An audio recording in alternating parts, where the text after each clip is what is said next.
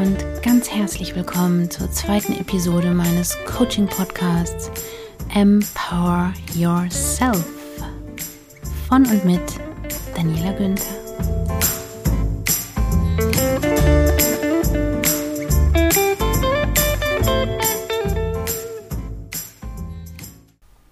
Liebe Zuhörerin, lieber Zuhörer, heute möchte ich mich mit einem Anliegen oder Thema an dich wenden, wegen dem ich eigentlich diesen Podcast hauptsächlich gestartet habe, beziehungsweise ein Thema, bei dem ich dachte, das muss wirklich raus in die Welt und den Lösungsschlüssel, den ich dafür gefunden habe, den muss ich unbedingt weitergeben, weil ich finde, dass dort so viel Leid auf uns wartet.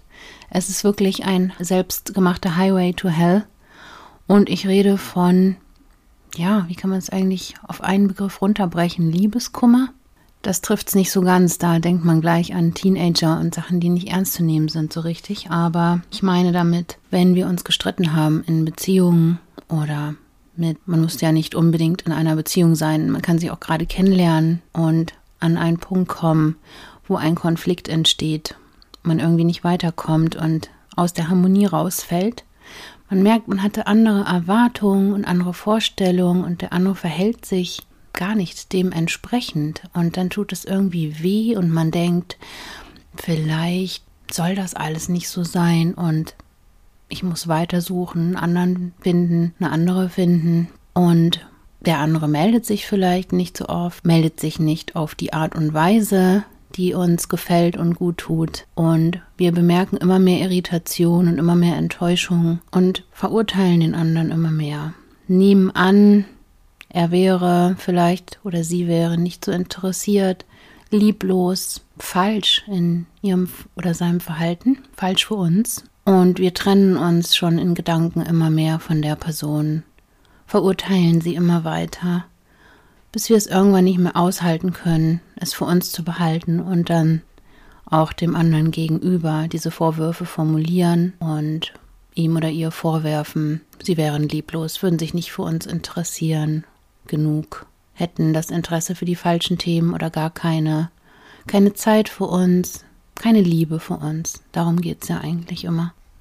Wir meinen also, wir tun uns selbst das Beste, wenn wir den Trigger, die Person, die bei uns schwierige Gefühle auslöst, einfach wegnehmen, wegschneiden, aussortieren, ihm Adieu oder ihr Adieu sagen und uns anderweitig umschauen. Jetzt glaube ich aber, dass diese Trigger nicht von ungefähr ins Leben kommen. Und vielleicht kennst du das auch aus deinem eigenen Leben, wenn du mal zurückschaust auf die Männer und die Frauen und alle Wesen dazwischen, ähm, die in deinem Leben bisher eine wichtige Rolle gespielt haben, die dir nahe gekommen sind emotional, mit denen du eine Beziehung vielleicht hattest oder dich in sie verliebt hast. Und es dann immer einen Punkt gab, an dem du auf die gleichen Enttäuschungen getroffen bist. Die Person hat dich immer auf eine bestimmte Art und Weise enttäuscht, im Stich gelassen aus deiner Sicht. Immer die gleichen Punkte, wunden Punkte in dir berührt.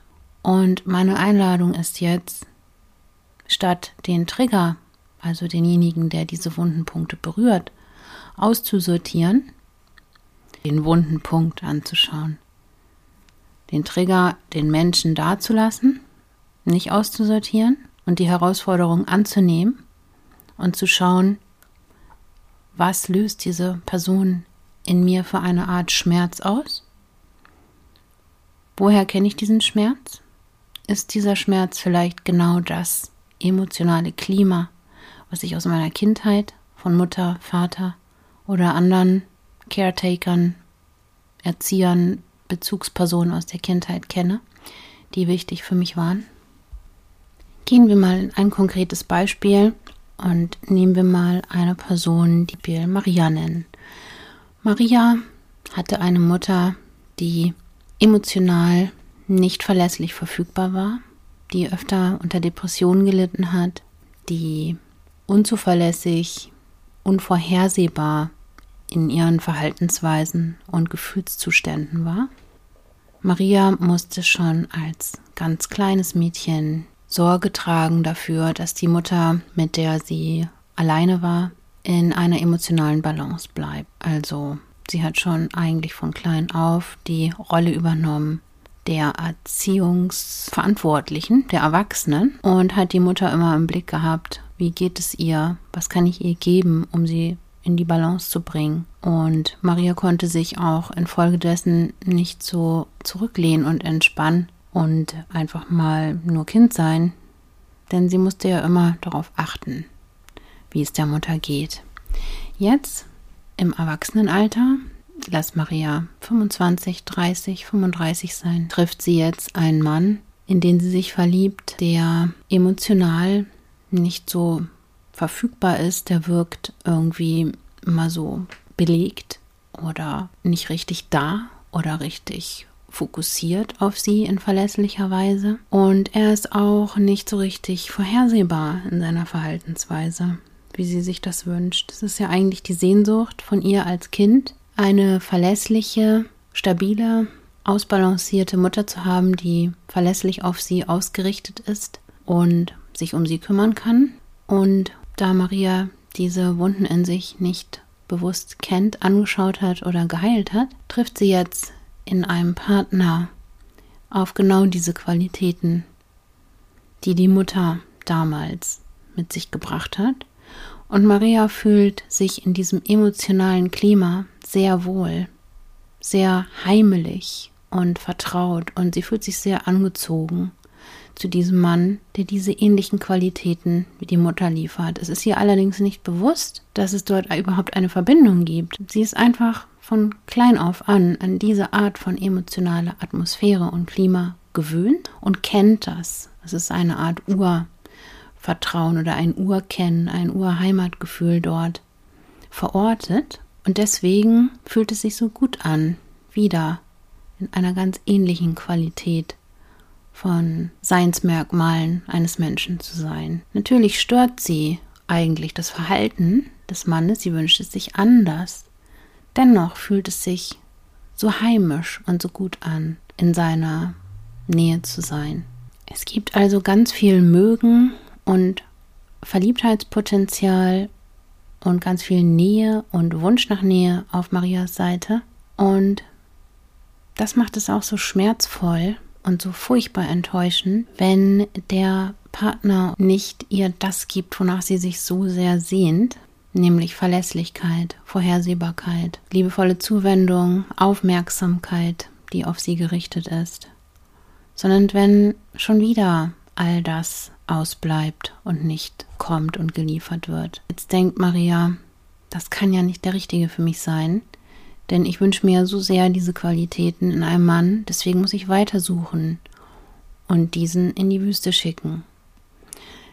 Ihr Ego wird wahrscheinlich keine Probleme damit haben, den Mann in die Wüste zu schicken und zu sagen, mir wird hier leider nicht das geboten, was ich brauche, ich habe andere Werte, andere Ideale, andere Wünsche.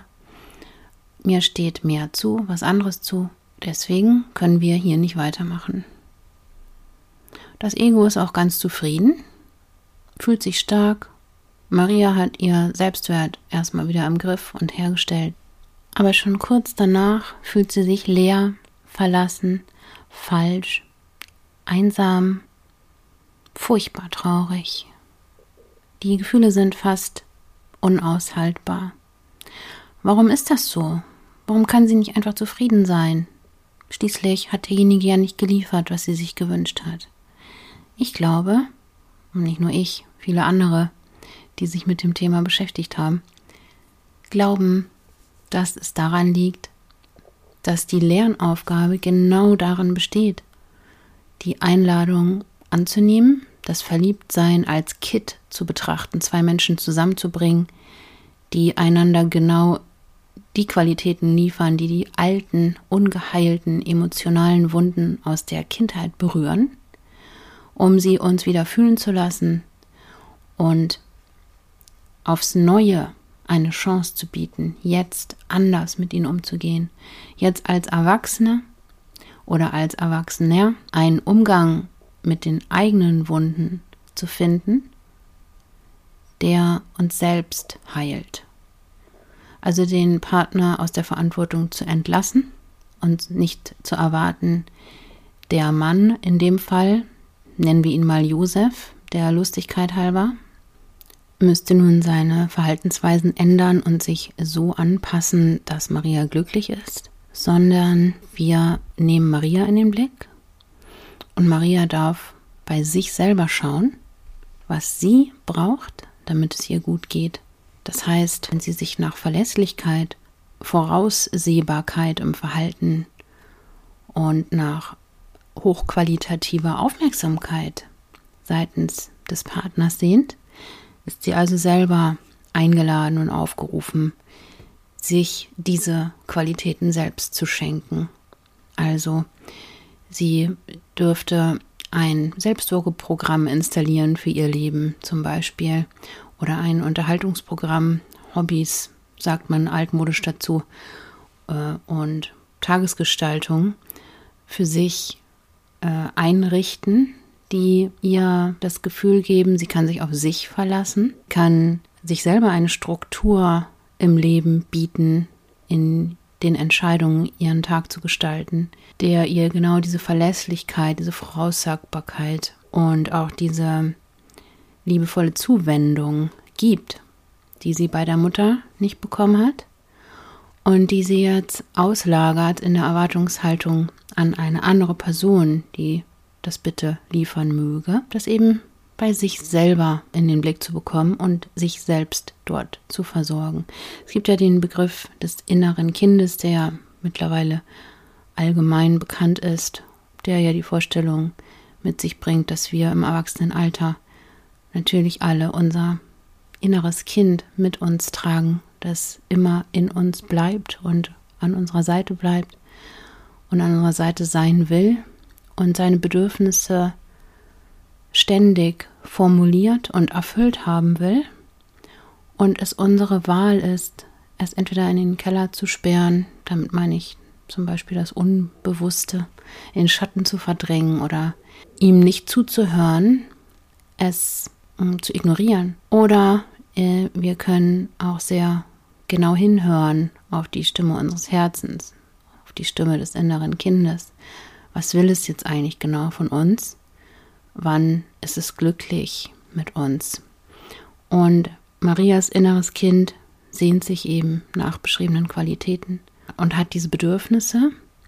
Und jetzt ist Maria aufgerufen, zu erkennen, dass es nur eine Person auf der Welt gibt, die ihrem inneren Kind diese Bedürfnisse verlässlich erfüllen kann.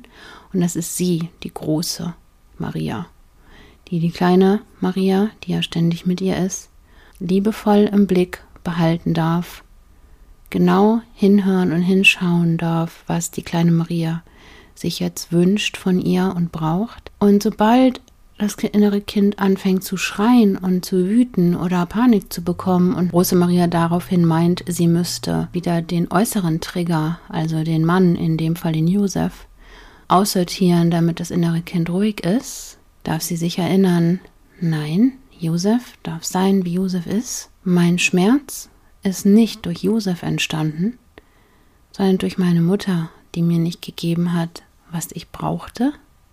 Nicht, weil sie so böse war, sondern weil sie es selbst nicht besser konnte. Und ich kümmere mich jetzt um die kleine Maria. Ich, die große Maria. Und damit ist der Josef äh, aus der Verantwortung entlassen Maria kann mit ihm in Kontakt bleiben, er darf sein, wer er ist. Und sie schafft es dann durch diese Erkenntnis, dass er ja gar nicht verantwortlich ist für ihre wunden Punkte, die sie schon mitbringt, den Fokus auf sich zu richten, auf ihr inneres Kind und sich selbst die Zeit für sich zu nehmen, sich diese Bedürfnisse zu erfüllen.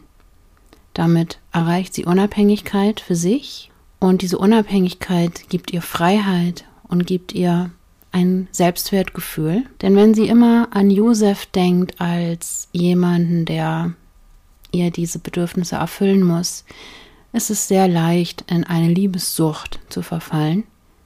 Viele von uns kennen, glaube ich, das Gefühl, dass mit der ersten Verliebtheit recht bald sich so eine Art Abhängigkeit einstellt, in der wir eigentlich nur noch auf die nächste Nachricht warten, auf die nächste Kontaktaufnahme durch den Partner oder die Partnerin warten.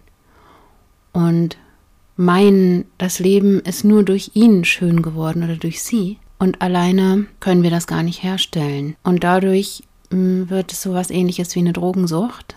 Der andere ist die Droge, wir sind die Abhängigen und das führt sehr schnell zu einem Verlust an Selbstwertgefühl, selbst wenn es uns nicht bewusst ist. Und wir fangen an, dem anderen auch zu grämen oder es geht sehr, sehr schnell, ihn zu verurteilen, ihn Verantwortung zu ziehen, wenn er uns nicht die Qualität an Kontakt und an Aufmerksamkeit liefert, die wir brauchen, damit wir innerhalb unserer Sucht zufriedengestellt werden. Und das kann nur schiefgehen. Es ist immer ungesund. Es ist immer ein Missbrauch da, der die Droge, in dem Fall auch die Liebe oder den Menschen, die Aufmerksamkeit ersatzweise hernimmt und überdecken lässt, was eigentlich an Mangelzustand da ist. Der Mangelzustand in uns soll nicht gefühlt werden. Deswegen muss die Droge, in welcher Form auch immer die Droge vorliegt, funktionieren und uns besser fühlen lassen. Ich fasse es jetzt also nochmal knackig zusammen, damit wir es glasklar vor Augen bekommen. Und beim nächsten Mal, wenn wir selber in der Situation sind, dass wir Partner oder Partnerin aussortieren wollen, weil wir meinen, ihre Verhaltensweisen würden uns zu sehr wehtun, können wir auf diese, auf diese Fallschilderung zurückgreifen und prüfen, ist das bei uns vielleicht auch so? Ist es vielleicht so, dass die Wunde, die der andere, die andere berührt, schon vor der Person da war? Ist es eine Wunde, die sich zurückführen lässt auf meine Kindheit? Hat meine Mutter, hat mein Vater mich ähnlich behandelt? Habe ich schon damals das vermisst und mich danach gesehnt, wonach ich mich jetzt so sehne und was in mir nicht selbst hergestellt werden kann in diesem Moment, sondern was ich von außen erwarte zu bekommen von einem Partner, von einer Partnerin? Kann ich sehen, dass der andere, die andere ein Recht dazu hat, so zu sein, wie sie ist, und ich kein Recht habe zu fordern, sie würde sich verhalten müssen oder sollen, wie es mir gefällt und gut tut? Kann ich mein inneres Kind in den Blick kriegen? Kann ich es anschauen, mit ihm in Kontakt treten und fragen, was brauchst du? Was fehlt dir gerade? Was kann ich für dich tun? Ich als die Große, ich als der Große. Und kann ich dann mich auf mich besinnen und auf mein inneres Kind, den anderen aus der Verantwortung entlassen, mir das zu geben, was mich gut fühlen lassen würde und es für mich selbst herstellen.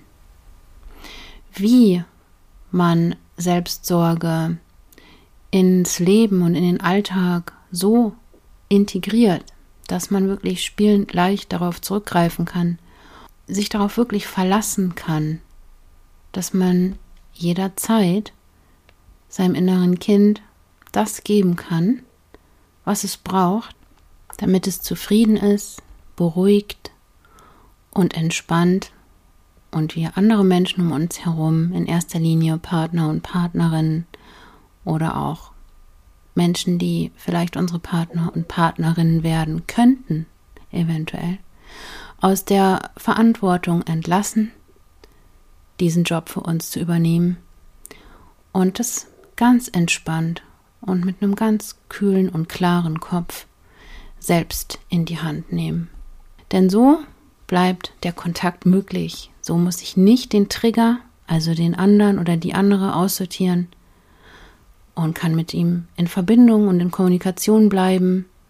Und das ist ein wunderschönes Gefühl, wenn ich es schaffe, trotz schwieriger Gefühle, die der andere in mir berührt, wach ruft ihn nicht zu verurteilen, sie nicht zu verurteilen, sondern die Verantwortung zu mir zurückzuholen, um mit dieser Person in Kontakt bleiben zu können. Denn ich glaube, es gibt wenige Dinge, die uns Menschen so sehr wehtun wie Kontaktabbrüche, an Stellen, wo es uns schon so viel bedeutet hat und wo wir den anderen oder die andere schon so sehr mochten.